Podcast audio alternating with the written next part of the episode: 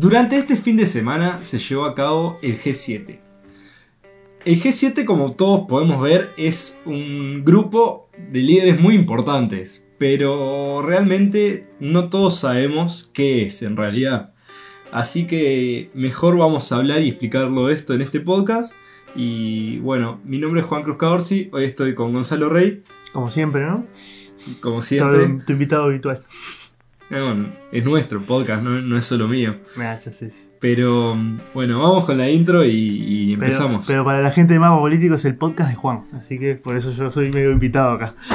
Claro, así eh, aprovechamos todo el flujo de, gente que viene. Esto para quien nos escucha en Spotify, lo hablamos porque en YouTube tengo un canal con, un amigo que, que tiene un canal más grande y estamos empezando y también ahí en la pestaña comunidad eh, publicamos estos podcasts para atraernos oyentes. Así que si nos escuchan en Spotify, eh, Apple Podcasts, Google Podcasts, pueden también vernos en YouTube que estamos en video. Y bueno, este, a quien nos escucha en YouTube puede también vernos en las plataformas de podcast que mencionamos recién. Cuanto más mejor, así más visita y... Como dejé de decir siempre, y el objetivo es el pisito en la playa. No, bueno, eso también. ¿Cómo nos ven en la playa hablando así con el fondo de playa? Claro, para el verano, para el podcast de verano, hay un fogón en la playa. Pónganse las pilas. no, pero, Gonzalo lo que dice siempre es: escúchanos en todos lados. Sí, cuanto más plataforma, mejor. Y bueno, vamos con la intro.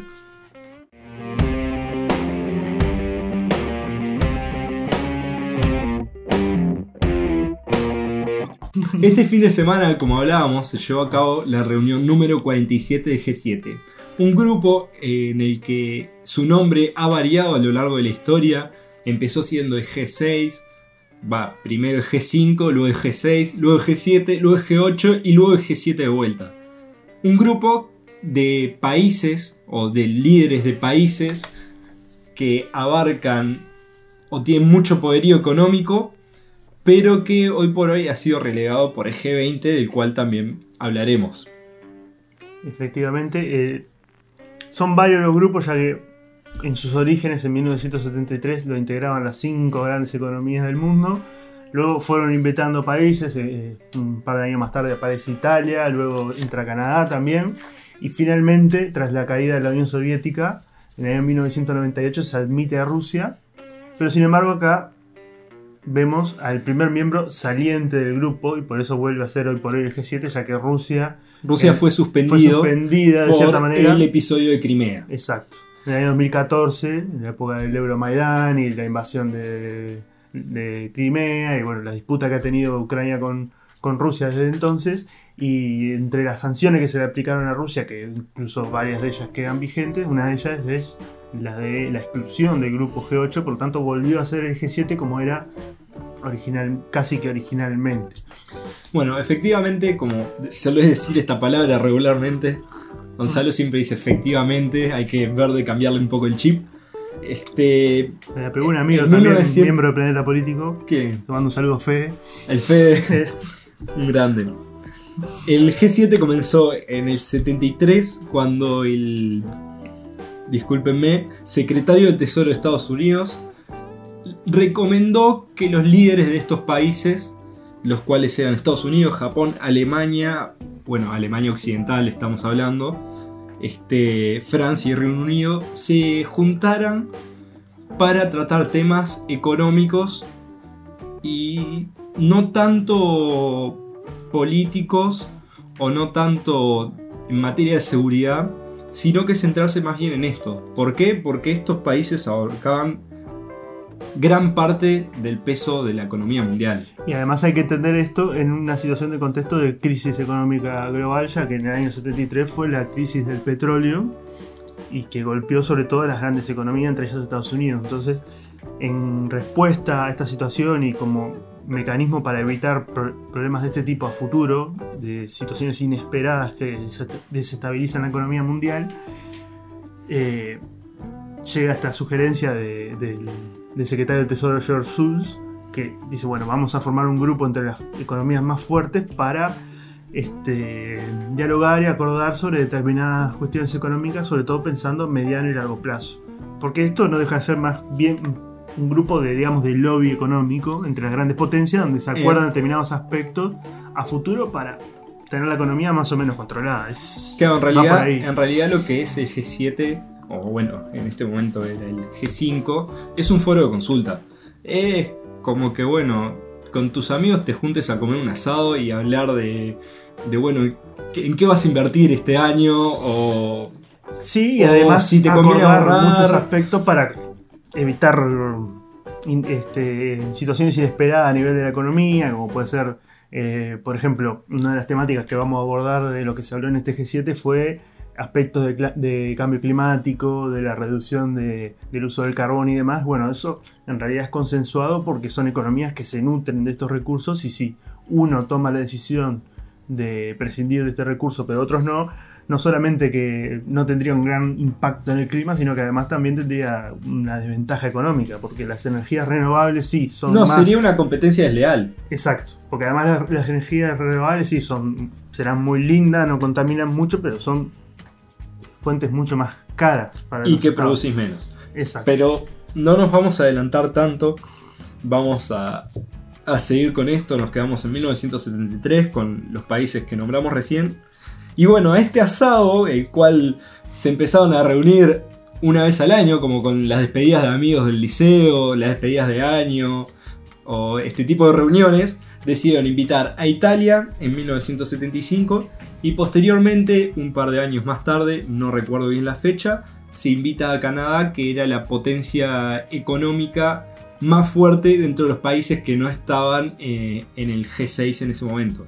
Allí se conforma por fin el G7, que es eh, básicamente como lo- los, los miembros que lo vemos hoy, que más adelante, como dijimos, tras la caída de la Unión, de Unión Soviética, se invitaría a, a Rusia en el 80 y... en el 98, año 98, 1998. En el 80 y coso, no, seguía la URSS. Sí, a la U. Bien. Eh, a principios de, de los años 80 también se decide invitar a, a la Unión Europea. Si bien participan en conjunto, se invita solo a los líderes. Eh, en este caso podemos ver que en las fotos de G7 este año está Ursula von der Leyen. La presidenta de la Comisión Europea. Y también como es el nombre de... Sí, eh, Michel, el belga. Bien, el que era ex primer ministro. Exacto. Ahí va. Bien, en este grupo que como dijimos se reúne año a año en diferentes ciudades, usualmente son tres días, dos días de reuniones, En este caso fue en el Reino Unido. en este caso fue Reino Unido, este, participan los presidentes o primer ministro de dichos estados. Mm. Haciéndonos auto-spoiler al próximo podcast que de hecho vamos a grabar hoy mismo. Hoy mismo, en un ratito. Y lo intentaremos de subir al final de la semana. Exacto. que hablaremos de la diferencia entre primer ministro y presidente y sus Entre otras cuestiones, más que nada el panorama y general. cómo se conforman eh, dichos estados. Exacto, básicamente el panorama general va a ser mm, una comparación de lo que son los, los regímenes presidencialistas con los regímenes pa- parlamentaristas. Y ahí la figura del ejecutivo varía según el régimen de forma sustancial. Así que si, si están interesados en la temática, al final de la semana se va a venir un video sobre, sobre el tema donde explicaremos más a fondo bueno, cuáles son las diferencias, los puntos en común y cómo funciona todo esto de ser primer ministro, ser presidente, en fin. Bien. Sí. Este, vamos a no seguir haciendo porque si no vamos a porque hablando si del otro vamos hablando del otro. Que aparte la- las cosas bastante un poco las sabemos porque claro, vamos a hacerlo, entonces Sí. lo haríamos en el mismo, pero no queremos aburrirlos y mejor que nos vean dos Un veces. tema por separado, dos videos, más platita. Ah, Ojalá nos no- pagaran. No nos pagan todavía, así que no se preocupen. Este, bien. Como decíamos, esto pequeño, o este pequeño grupo de países maneja un porcentaje muy grande de la economía mundial que asciende al 40% del PBI bruto del mundo. Además, concentran el 10% de la población. O sea, el esto 10% se de la población. más grande todavía, el 40% del PBI en el 10% de la población. Es por esto que algunos geopolíticos, eh, en especial estoy leyendo un libro de Pedro Baños, muy interesante, eh, es un geopolítico español, que dice que este grupo actúa como una forma según él, en palabras de él, portero de discoteca, que no deja que otros miembros ingresen a, este grupo para ellos mantener cierto poder y no dejar que otros escalen o decidan y tomen decisiones tan importantes que conciernen al mundo entero y además les afecta directamente a ellos que son eh, potencias mundiales. Si bien hoy por hoy han entrado diversos actores y, encontramos a, bueno, un G7 en el que, por ejemplo, no está ni India ni China. Claro, está un poco desactualizado, ya que ya los integrantes del G7 no son las siete primeras economías, sino que hay otras que ya han superado a esas economías. Por ejemplo, India y China están por encima de varios de algunos de los países que están en el G7, pero evidentemente no se fue actualizando, sino que se mantuvo ese bloque y no se ha Es que básicamente G7 es eh, G7 de Occidente. Mm. Este, es como una OTAN acotada. Occidente más este, Japón. Sí, pero Japón, es Occidente. Sí, es Occidente. o sea, es asiático, pero pero es como que hables de Corea del Sur. Y bueno, estamos hablando de que la constitución japonesa fue hecha por los americanos, así que. O sea. Sí, también. es un país muy occidentalizado dentro de lo que es Asia. Y este grupo, a su vez, impone o, impone medidas ¿sí? que afectarán al mundo entero. Estas medidas, sin embargo, han sido relegadas de a poco por el G20, un grupo mucho más importante a día de hoy. Amplio e importante, porque estamos hablando de que son, no solamente son más países, son 20, sino que además concentran, si, si, el, G, si el G7 concentra el 40% del PIB y el 10% de la población, el G20 concentra el 80% del PIB y más del 60% de la población. O sea, si estás hablando que en 20 países tenés eh, gran parte del mundo, más de la mitad de la población y casi toda la riqueza mundial. O sea, Claro, te, Ahí sí te quedan casi 160 países con el 20% de, la, de la riqueza del mundo. O sea, es absurdo la, cantidad de poder, económico que estos países tienen. Que también se reúnen una vez al año y tratan diversos temas, no solo en materia económica. Bueno, este grupo surge en, el año 1999, un año más tarde del ingreso de Rusia al, al G7 conformando el G8 y también suele reunirse más o menos una vez al año, a veces un, poco más. De hecho, la última reunión antes de la pandemia fue acá cerca, fue en Argentina, el G20. Sí, hubo bastante disturbios. Eh, a las afueras. En el último tramo del gobierno de Macri. Y sí, se generó bastante discrepancias en, Argentina a la situación económica del país en ese entonces y que se celebrara una reunión como esa, bueno. Bueno, pero ¿quiénes eh, participan o son miembros de este G20? Básicamente son los miembros del G7, eh, nos encontramos a países como Rusia, China, México, Argentina, Turquía, Brasil. Este, y además participa, por ejemplo, bueno, también eh, Australia, Sudáfrica. Egipto no está, si no me equivoco. No, no. Pero hay otros países también que participan como observadores, que es como el caso de Chile, es el que recuerdo en este momento. Creo que Egipto es uno de ellos. Y además este, de, los países están las participan las organizaciones como, el, la ONU, el FMI, el Banco Mundial, eh, la OMS, la OIT, eh, la OMC, mm. etcétera. O sea, básicamente el poder que, hay en esas reuniones es eh, increíble. Ahí pueden hacer y deshacer lo que quieran. Ahí es donde se discuten las grandes decisiones a nivel mundial, porque están los principales países, las principales economías, las principales organizaciones, fin.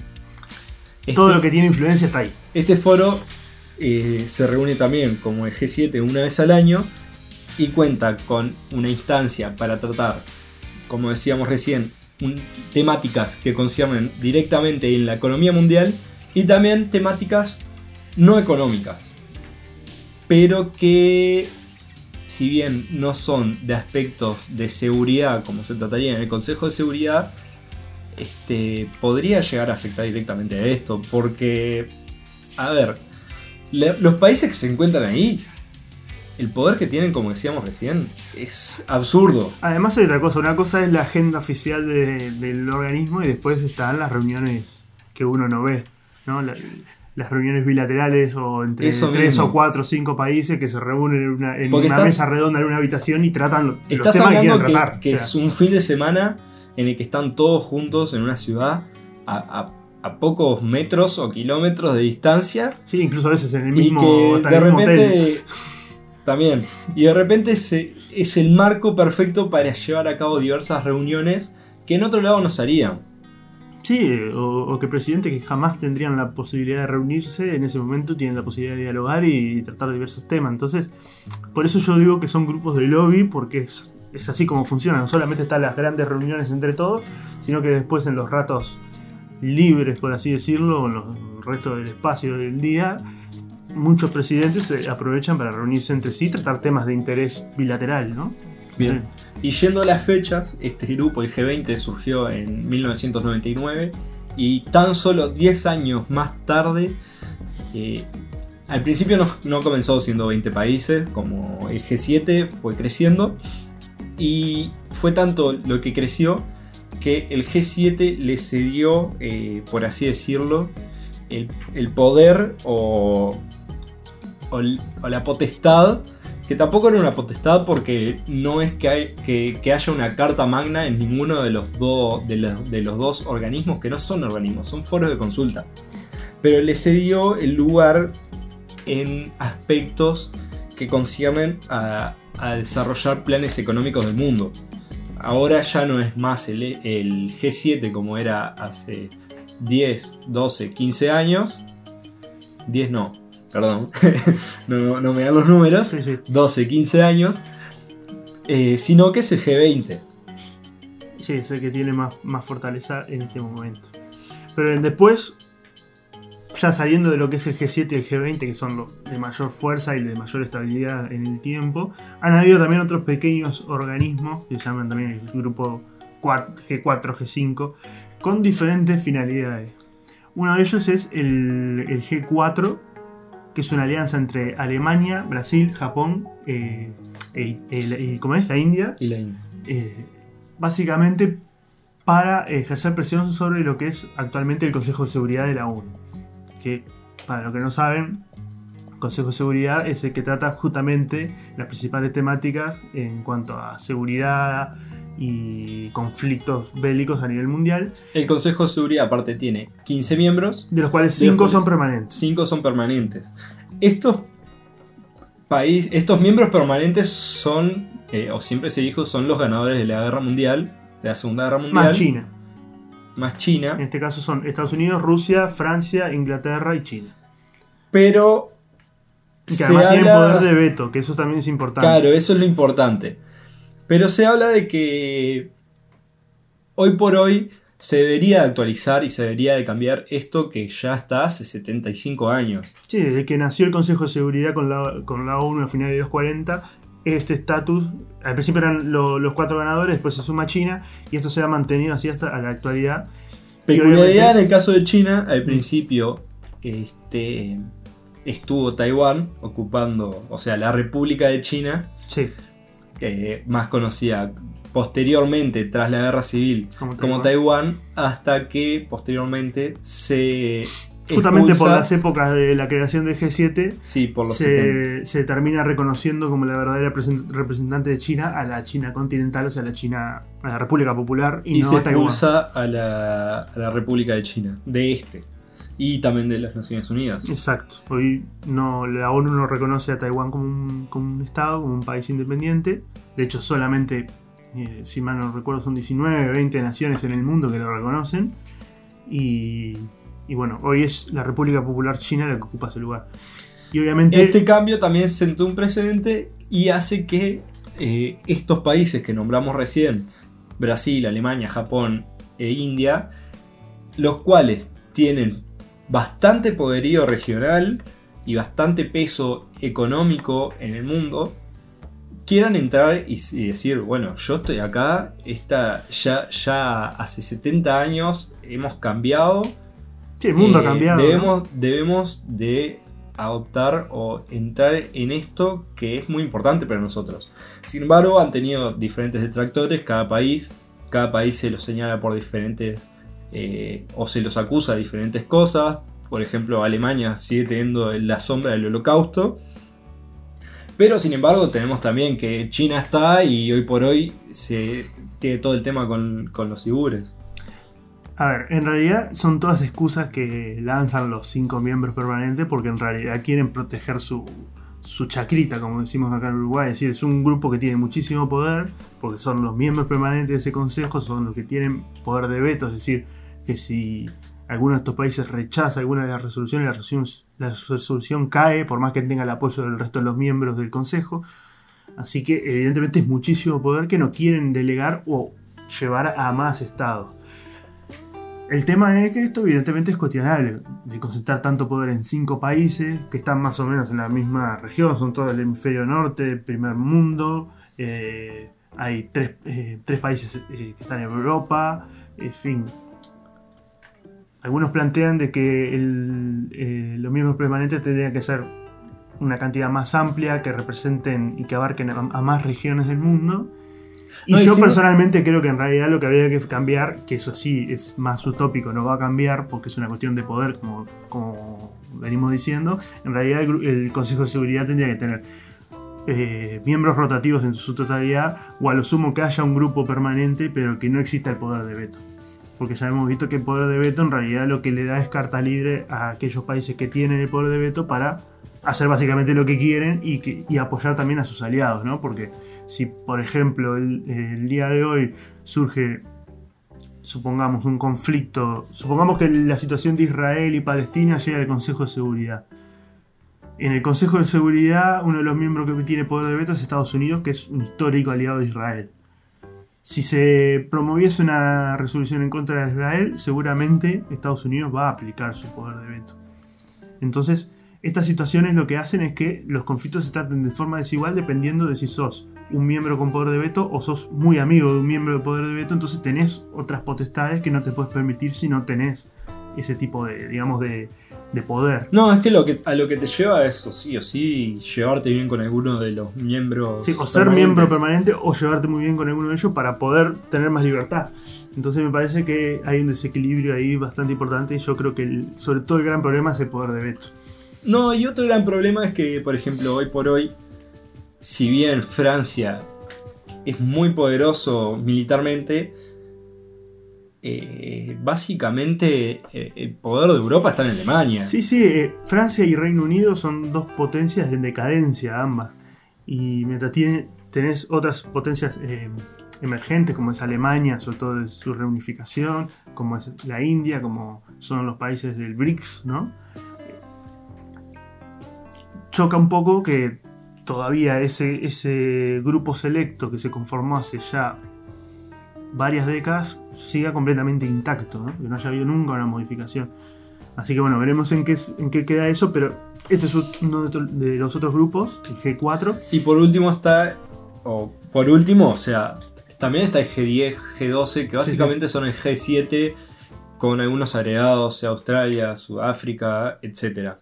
Pero el G4 Europa es otro de los que también se habla. ¿Y por qué los decimos tanto el G4 como el G4 Europa? Para no confundirlos con, lo que es el G7, que es realmente el, importante.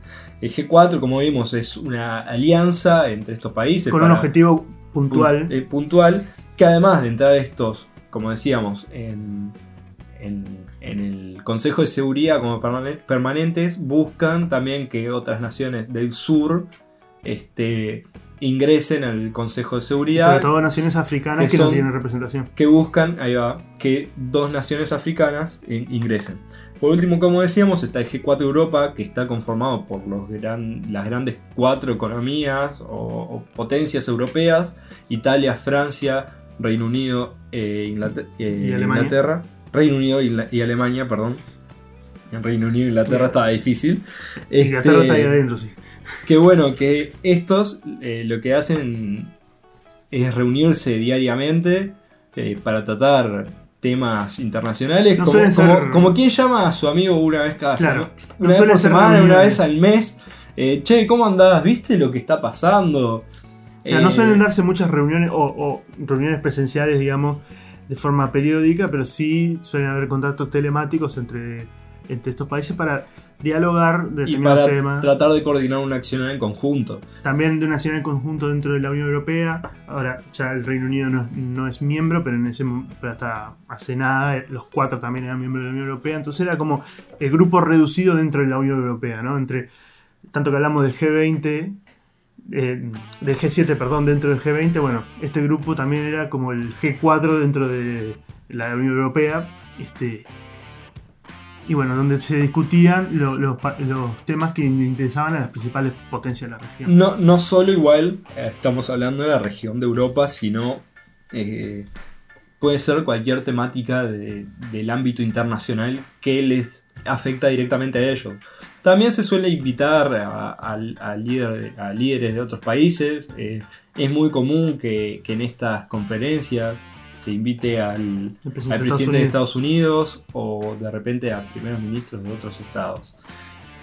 Y bueno, ya llegando al final de este podcast, vamos a ver qué sucedió en este G7, que se discutió puntualmente. que tuvo varias peculiaridades. Mm, Una de ellas, quizá la, la más llamativa, es que bueno, ese primer G7 sin Donald Trump, durante luego de cuatro años de su periodo, y es la primera vez que Joe Biden sale de Estados Unidos. Sí, eh, su primer en un viaje, presidencial oficial. al exterior. Exactamente. Este, este G7 se llevó a cabo en Cornwall, si no me equivoco, Sí, en Inglaterra. En Reino Unido. Este, y bueno, nos encontramos, como, como dijimos, con figuras sumamente importantes, de las cuales también destaca la reina Isabel. Exacto, como la jefa del Estado, fue invitada. Y bueno, fue también el primer gran evento de, organizado por eh, Boris Johnson, desde que se consolidó en el poder, eh, previo a la pandemia. Y bueno, es, fue un evento que también justamente se organizó de forma presencial por primera vez tras la, pandemia. El año pasado fue de forma eh, virtual.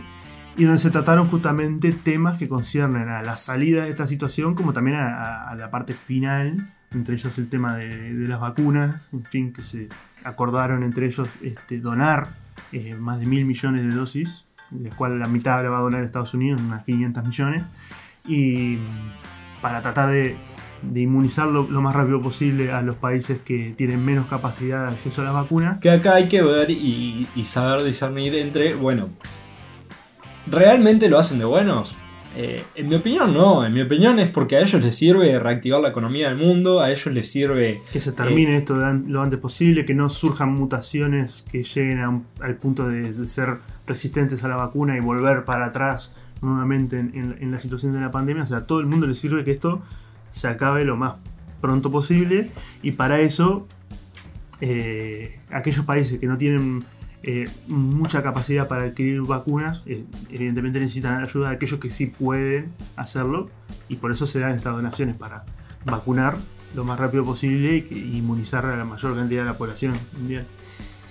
Claro, este, además, eh, de la mano de esto, en el discurso inaugural de, de este G7, Boris Johnson destacó que bueno, que la pandemia le ha enseñado, nos ha enseñado a todos, y en especial a los líderes del mundo, que bueno, que es la oportunidad ahora este G7 de reconocer los errores que tuvieron. Eh, yo creo que esto se puede si bien Boris Johnson no tuvo una mala relación con Donald Trump, este, Tampoco Esto se tuvo se la puede- que se esperaba, se se, puede esperaba hacer- una mejor. exacto, Mm. se puede hacer un poco de alusión hacia el negacionismo que, que este tuvo al principio de la pandemia, eh, porque bueno, destaca de no volver a cometer los errores, actuar en conjunto, eh, mostrando un discurso bastante conciliador, el cual fue bien recibido por líderes, eh, obviamente, el líder de Canadá, Canadá siempre ha tenido buena relación con, con Reino Unido, pero fue muy bien recibido por Angela Merkel o por Joe Biden. Angela Merkel, si bien dijimos que Joe Biden era su primer este, G7, este es el último G7 de Angela Merkel. Tras 16 años de poder, es algo bastante fuerte, ya Sí, que es un, símbolo de Europa y de Alemania, que es la principal economía de Europa hoy por hoy. Ya que recordamos que a finales de año van a haber elecciones en Alemania y pase lo que pase, Angela Merkel no va a volver a ser este, la canciller de Alemania ya que no se va a presentar a las elecciones. Así que bueno, tras 16 años en el poder, eh, deja eh, la jefatura de gobierno de uno de los países más importantes de Europa y del mundo. Así que para el próximo G7 habrá otro canciller alemán o otra canciller alemana.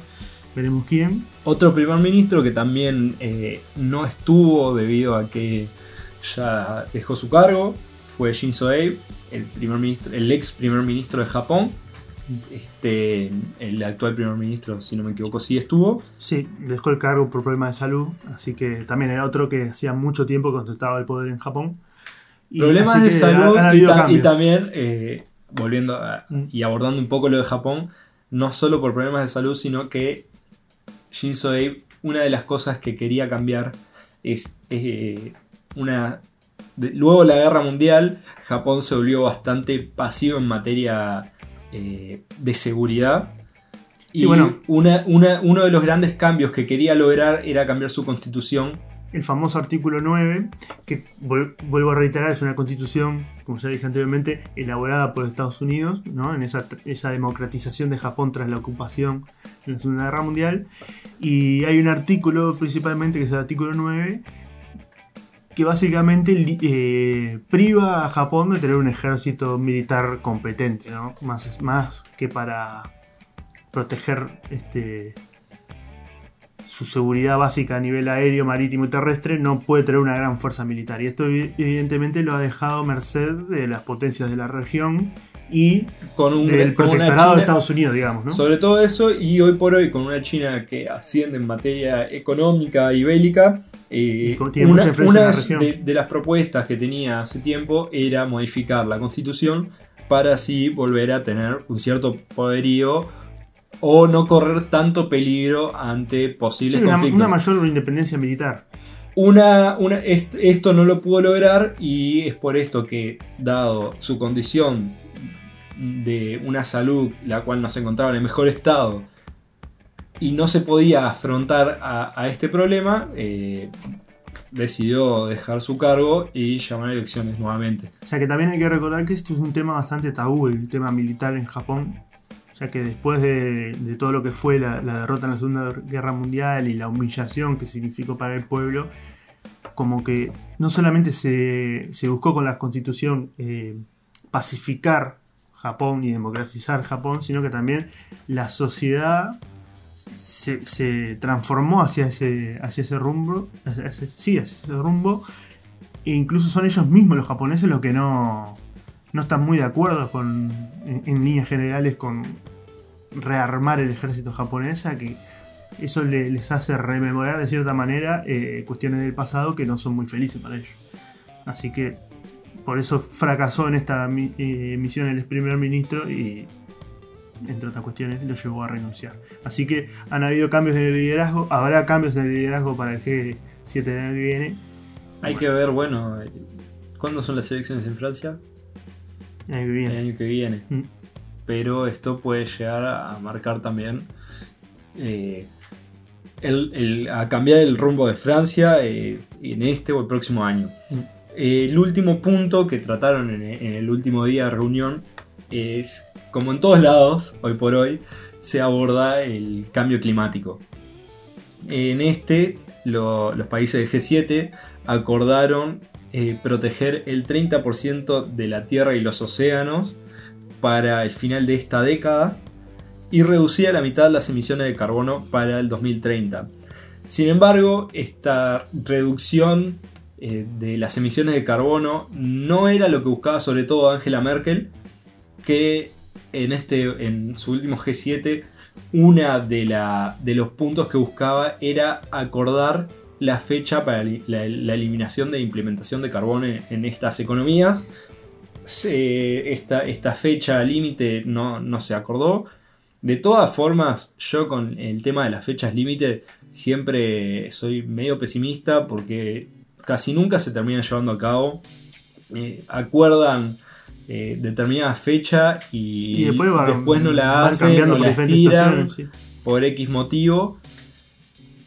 Además, creo que tampoco hoy por hoy estos países, sobre todo Estados Unidos, se comprometería a, a hacer, a, a fijar una fecha límite para la eliminación de carbón, no negociando esta, esta fecha con una potencia como es China, que es la que hoy por hoy emite y consume eh, más eh, Sí, una energía. de las principales fuentes de energía de, de- de China es el carbón. Por más que el gobierno chino está empezando a implementar políticas para ser menos dependiente del carbón y, y optar por energías renovables y demás, todavía sigue teniendo una fuerte dependencia.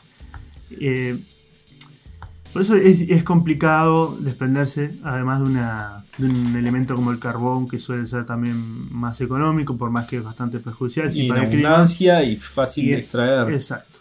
En contrario a lo que es la- las energías renovables, que son más caras, que varias de ellas no generan una cantidad de. una fuente necesaria de energía para abastecer. No, además, a- el, a- el- el a carbón lo que tiene es que, si bien nos estamos yendo un poco de las ramas, creo que es interesante. Es fácil de extraer, por ejemplo, en China hay abundancia y es mucho más fácil eh, elaborar energía para ellos a partir del carbón que ni siquiera estamos hablando de energías renovables. Lo estamos comparando en este momento, al menos yo en mi cabeza, con el, con el petróleo y con los derivados de, de, combustibles fósiles.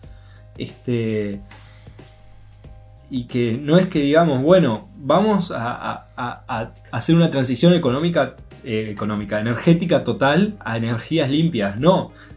Es- eh, están hablando de, bueno, dejar de usar el carbón, pero siguen, eh, o se va a seguir utilizando el combustible fósil. Y sí, Eh, es una realidad. Sin embargo, a pesar de este punto en el cual no se llegó a un acuerdo, eh, Angela Merkel se mostró bastante feliz este, en este G7, sobre todo creo yo por, como hablábamos con Gonzalo previo a este podcast, eh, la relación conflictiva que tuvo con Donald Trump en los previos G7.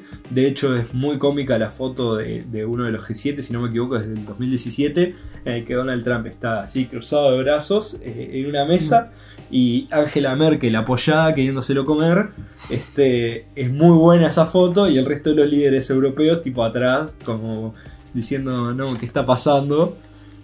Eh, cosa que en este G7 no se vio y eh, sin embargo podemos ver videos de mucha risa.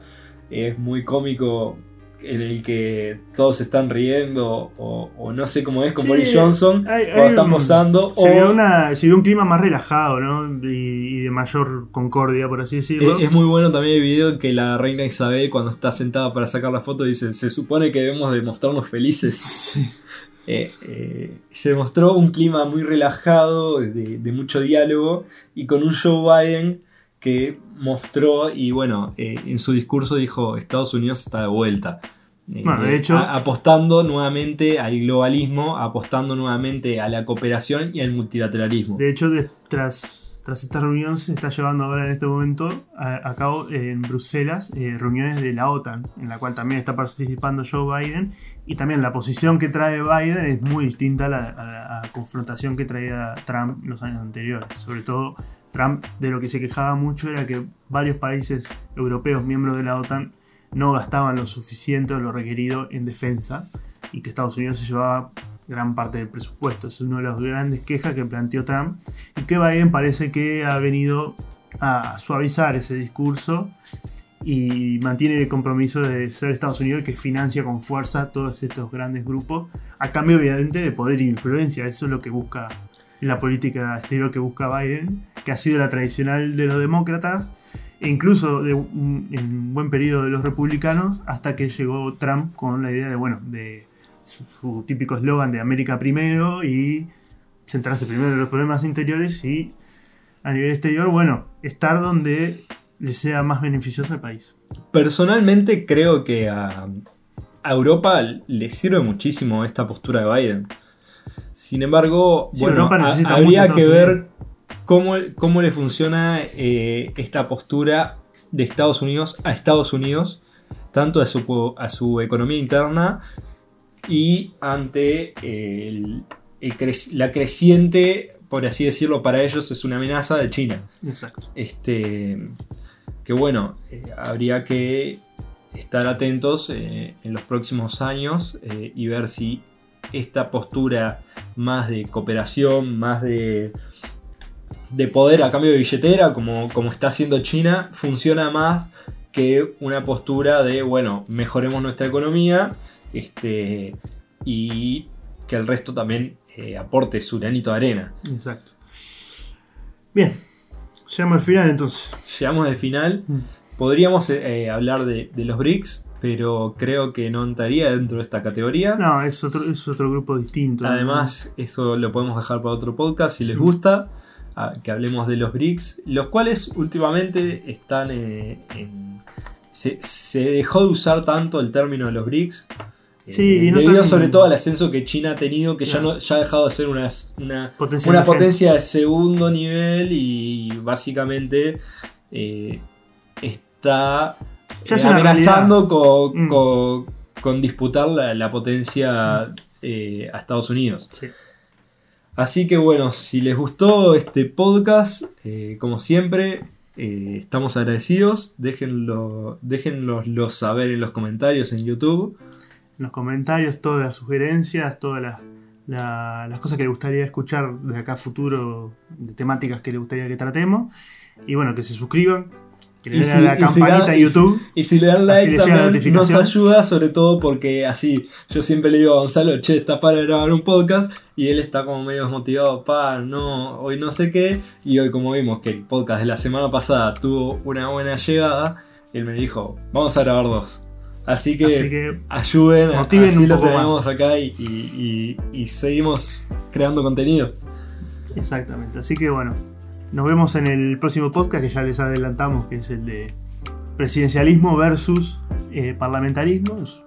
Son los dos eh, sistemas predominantes en las democracias, sobre todo occidentales. Así que bueno, nos vemos ahí entonces. Bueno, un saludo y hasta la próxima.